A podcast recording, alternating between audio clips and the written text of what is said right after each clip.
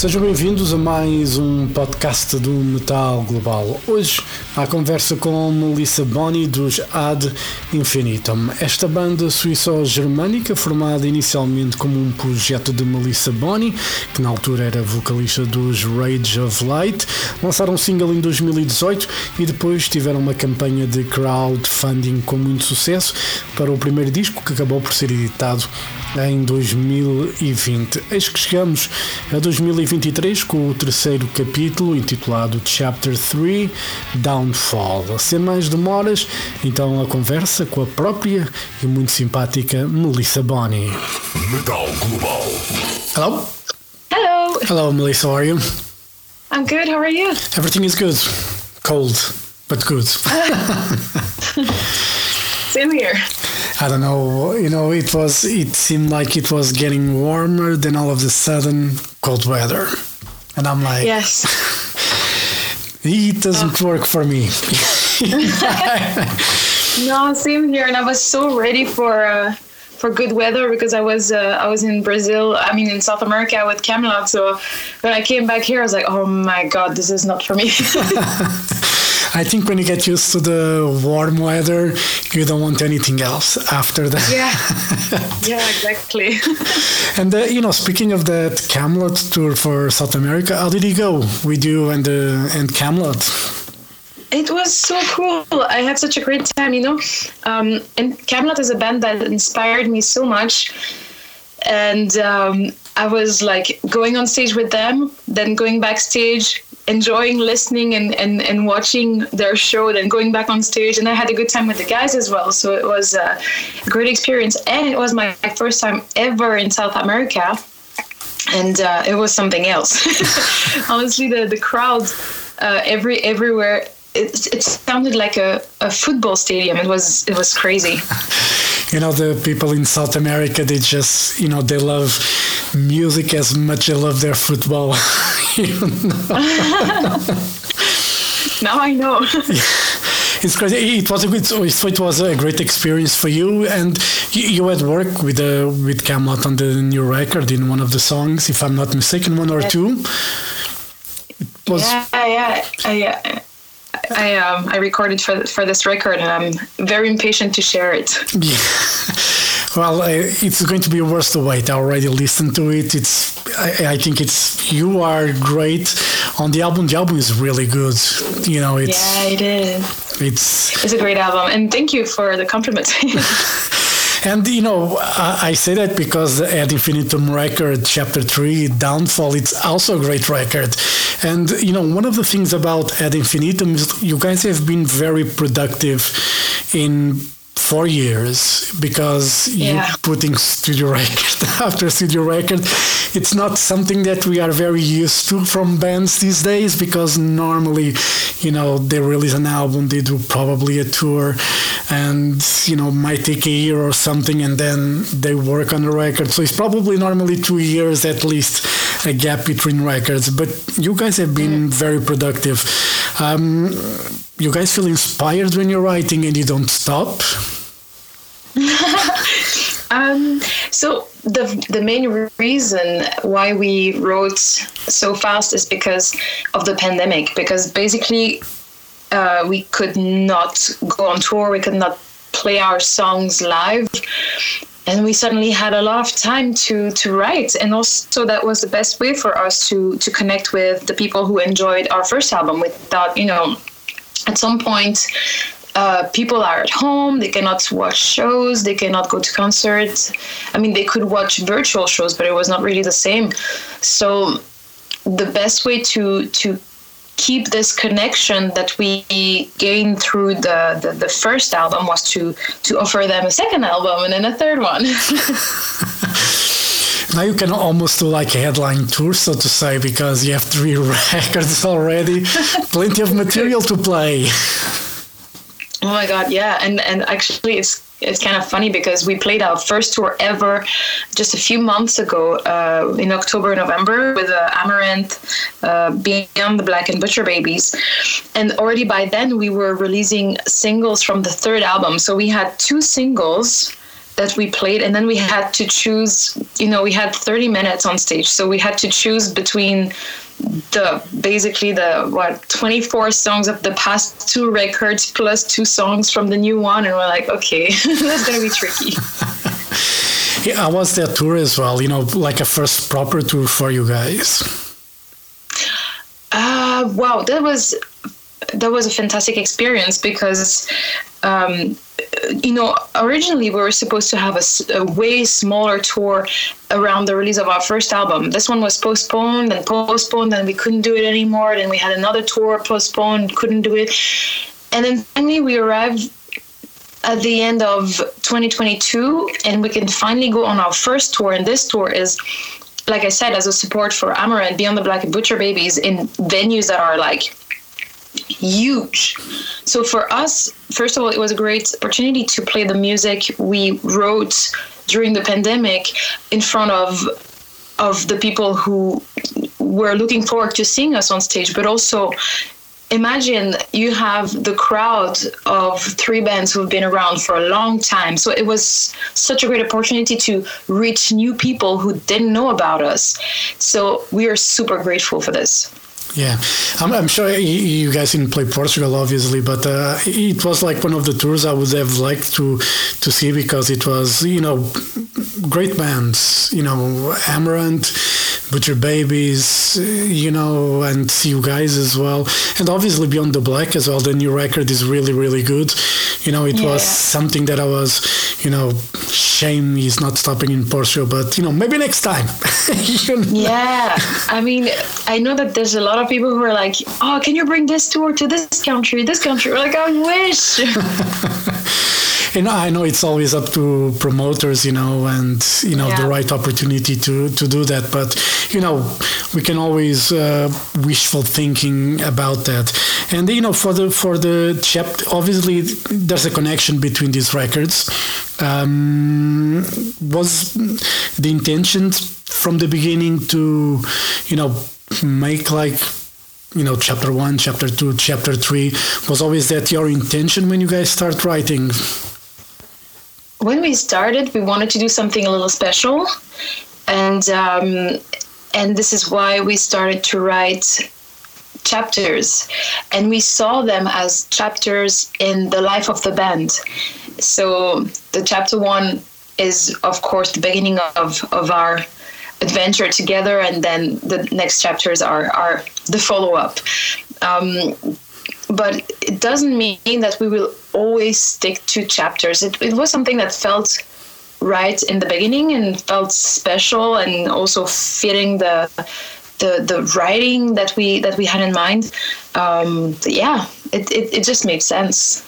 Yeah, and uh, obviously, when you talk about chapters downfall we don't expect it to be the downfall of the band oh my god no actually that's funny that you mentioned this because we were talking about this we were like oh this is such a great title but what if people think that it's the last album? no, it's such a great title. But what if people, you know what? I, that was funny. You know, because normally the, when a band does something like that, people, I, I, I think Iron Maiden did that with one record or something, and people were mm-hmm. thinking mm-hmm. is is going to be the last Maiden record, and you know other bands have done it, and people, you know, and um, it's funny to play with words and to have people talk about it at least you know. Yeah. you know keep people guessing and um, that it, it's always a good publicity anyway but it wasn't the intention that you guys had probably. No no no. But you're right it is a good publicity as long as people don't agree that it's the downfall of the band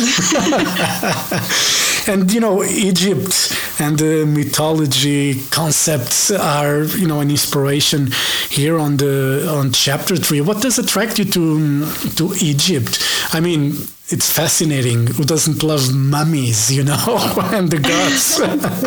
But for you what does attract you about uh, the ancient egypt? So at first we the, the what led us to choose this uh, this topic um, was because you know for the first two chapters we talked about um, we were inspired by male figures of history. And we thought you know what it's time to to have as main character main inspiration a powerful woman in history. And we we clearly uh, had a f- big favorite in mind and it, it was cleopatra Yeah. and um, but of course, when you talk about Cleopatra, you, you have to talk about ancient Egypt mythology. Uh, and funny enough, when I was a kid, I was obsessed with this. I I even knew how to write my name in hieroglyphs, uh, which I was doing sometimes at school, I think, if I remember correctly.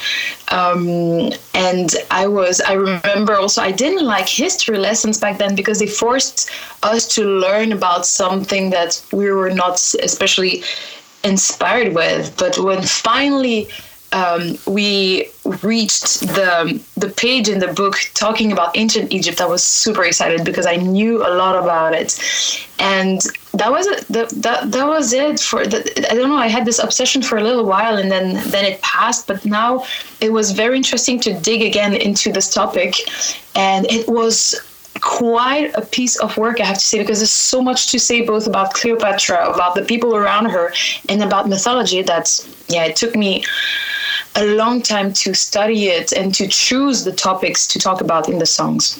Yeah, and you know one of the things about uh, the Egypt and the ancient Egypt is we're still discovering stuff. you know, it's Yes, absolutely. It's crazy. You know how how you know the way that we have evolved and everything.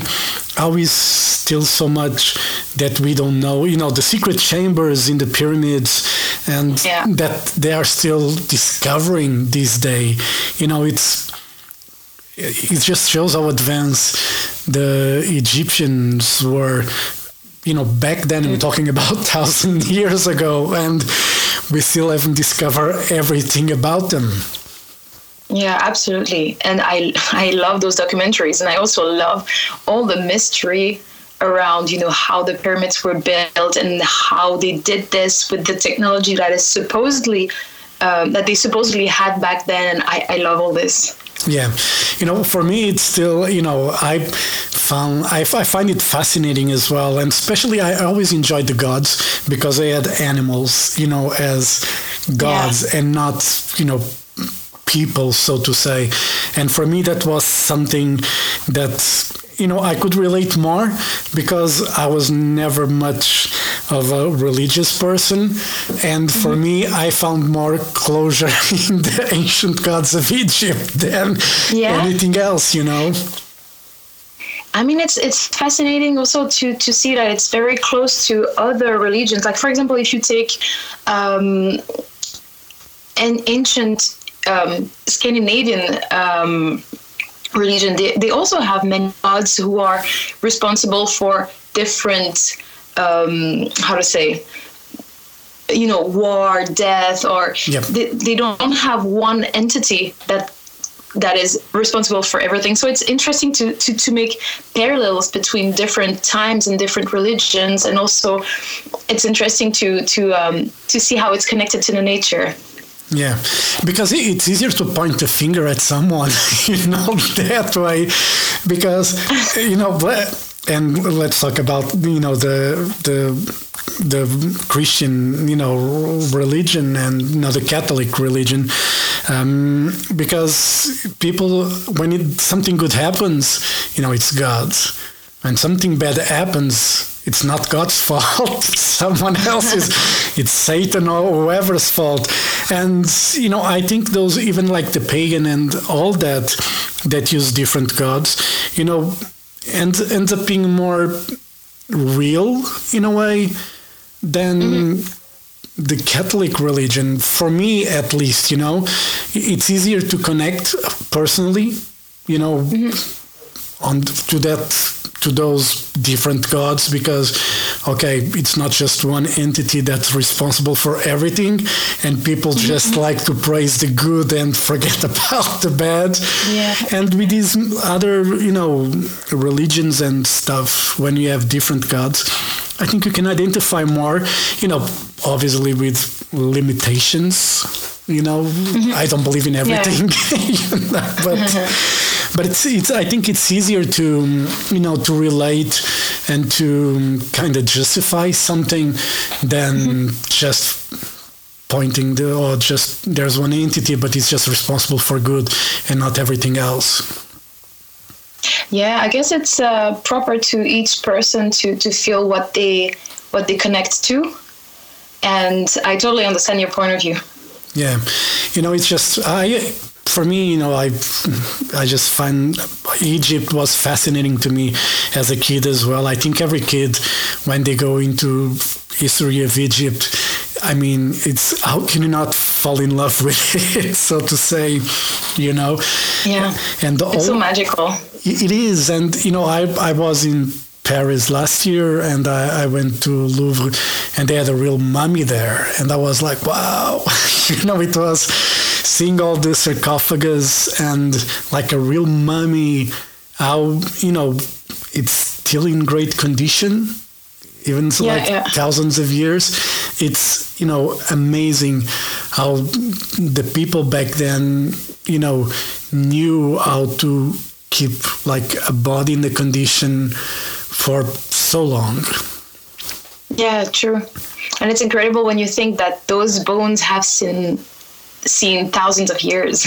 Yeah, it's you know it's crazy, and uh, on this record, uh, chapter three, you have the um, you have uh, Chrigel from Eluveitie. I'm, you know, I never can get the name of the band. I'm not sure if it's the how they pronounce it. I always keep, you know, I, I hear people saying in different ways, especially here in Portugal. But um, I was to I was to have him on the on the record. Uh, it was great because, um, first of all, he has the perfect voice for that kind of job. um, at first, I recorded this uh, this this intro, and I listened to it, and I was like, ah, I don't think I I'm the the best person to do this, and. Um, and then we asked him, and luckily he accepted, and he did a fantastic job. So this, he really gives this mystical atmosphere to uh, to this uh, spoken in, in narration intro. Yeah, you need a, a special voice to do something like that. Uh-huh, it, absolutely. and, and he does it. It's you know it's always good to you know when bands reach out to proper people sometimes to do something that's actually very suitable for for a song and on on Yeah. this one legends you know he does a great job in the intro of it it's it's Yeah. it really sets up the song you know which is a great thing Thank you. And uh, you guys work with Jacob Hansen for these records. Um, I was to work with him. You know, he's a renowned producer. Obviously, it's uh, it's easy to work with him. Yes, he's a he's very he's a very sweet person, and he he has so much experience with what he's doing that um, I I I I try to work with him as much as possible when I have um, a project, whether it's an album with my bands or a recording for another band, because I feel so comfortable. Because, you know, for for this album, we recorded the drums and the vocals at his place, and then he mixed and mastered the the album, and. Uh, and it's just you know so relaxed and efficient and then he makes coffee for everyone and then there's cake and oh it's just perfect um, perfect workplace Coffee and cake sounds good to me. right but you know, normally, you know, producers tend to have, you know, really depending on the producer, sometimes he's more involved with the band than others. With Jacob, I was to, you know, did he give you pointers normally for a song or when you're singing or something to, you know, try a different approach? It, it it just gives you that, uh, you know, those indications indications, so to say, or um, is more like, no, no, you should do this, you know, more strict. Is or is just you know very relaxed, as you were saying. Um, when um, when we record, for example, he will give indications if he feels like something should be done different. Um, for me, when I when I sing, usually I try different approaches, and um, and then very often I, I ask his opinion. Like, what do you think? Is it better with a softer voice? Is it better with a more powerful voice, warmer voice, whatever. Uh, sometimes he corrects my English mistakes because my pronunciation is not always perfect. Um, and then, of course, when he mixes, uh, he does some post production work um, to make the sound even more powerful and. Um, and that's a that's also a big part of the work, I would say. Yeah. Does it surprise you when you, you know, let's say when you are writing a song, you demo, and then after you record and uh, Jacob does his magic, does it still surprise you to this day how, it, yeah. how good it sounds? it's crazy because, you know, we are used to the sound of the demo, which is, I, I would say nowadays we do decent demos still because we, we want to see the potential of each song.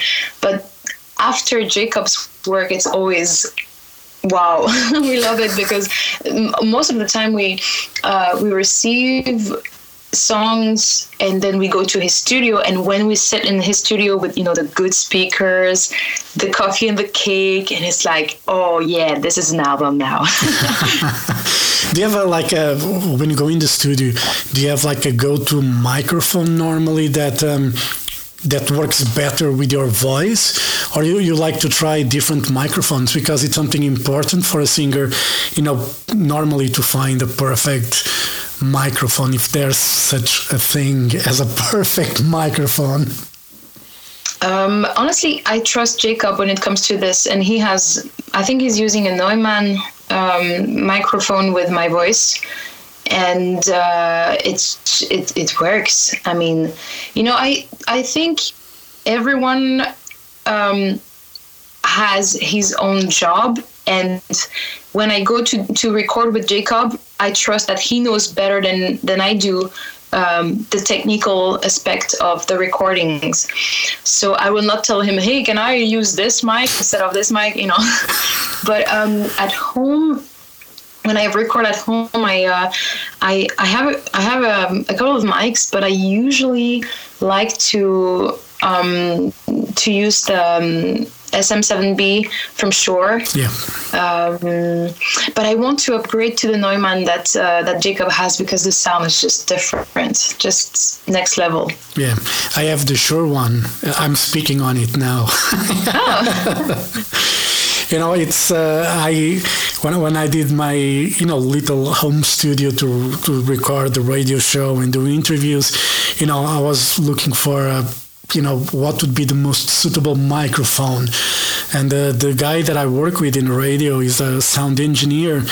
And uh, he said like you probably should try this Shure and i was like let me check. And i saw online and you know it was affordable enough. You know i mean it's not cheap mm-hmm. microphone but you know i got it. And you know I put the other two that I had aside, never used them again. yeah.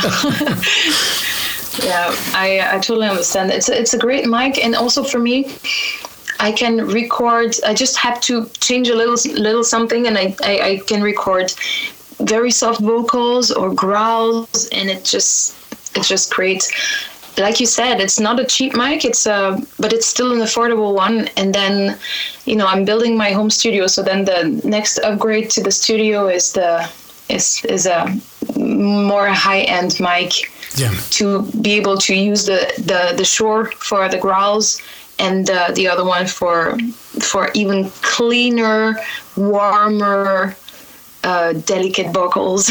yeah, you know the Neumann, you, you really cannot go wrong with with those. Like I mean, when you go into into a studio, you know it's normally the go-to microphone they have there. So mm. yeah, true, true. It's you know expensive enough, but you know quality has a price.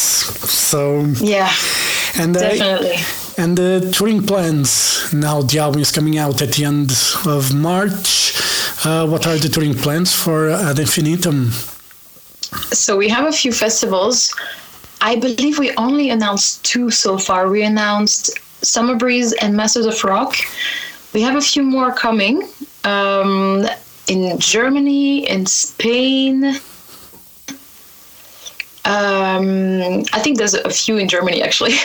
and then we are planning um, actually potentially I, I, I like to say potentially because i want to manage expectations when it's not set in stone yet. Uh, but potentially two tours still this year and more next year. So there's going to be plenty of concerts to um, to play those new songs. Yeah. And are you going to do the tour with kamelot the march april one yeah, uh, just me actually, without without Infinitum. But yeah, I'm joining Kamelot. Uh, in, actually, wait, it's, it's just in a few days. It's yeah. next week. Don't forget about it. no, no, no. well, I won't. You'll be at home, and Thomas would call you like, you, you know, Melissa, where are you? We are here for the first show. oh, he would know before because we have rehearsals. So. Yeah. Oh, that's Yeah. good. You know, I I, have a little bit of margin of error, but uh, I don't want to. you know, I would love to, you know, to see the this Kamelot tour as well. But you know, I, I talked with Thomas, and uh, we're trying to, you know, when they get some shows in, close to Spain, we're trying to bring them to Portugal. I'm already in talks with the promoter as well to try to to bring them here because you know I love Kamelot. Portugal loves Kamelot, and we need to bring them, you know, no matter what. we need to bring yeah, them. that's true.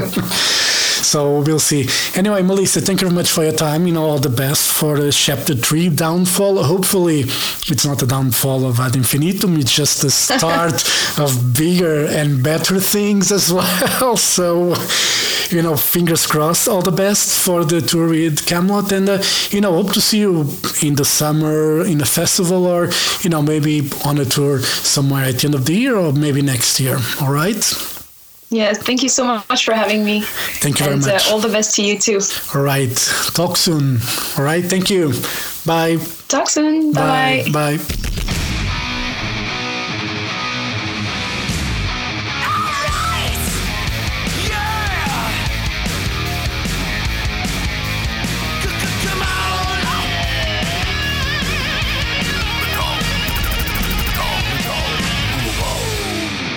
Metal Global foi a conversa com Melissa Boni dos Ad Infinitum para falar do mais recente trabalho da banda intitulado Chapter 3 Downfall.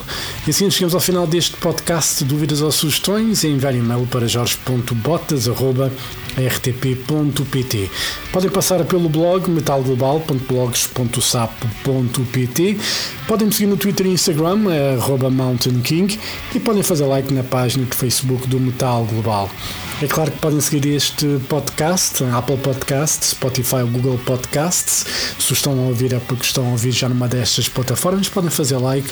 Se quiserem dar uma boa classificação também é convosco. A versão completa do programa está disponível na RTP Play e quando digo a versão completa é a versão com música da banda de destaque, neste caso os Ad Infinitum, mas esta semana também passei, por exemplo, Rhapsody of Fire e Curse of Cain.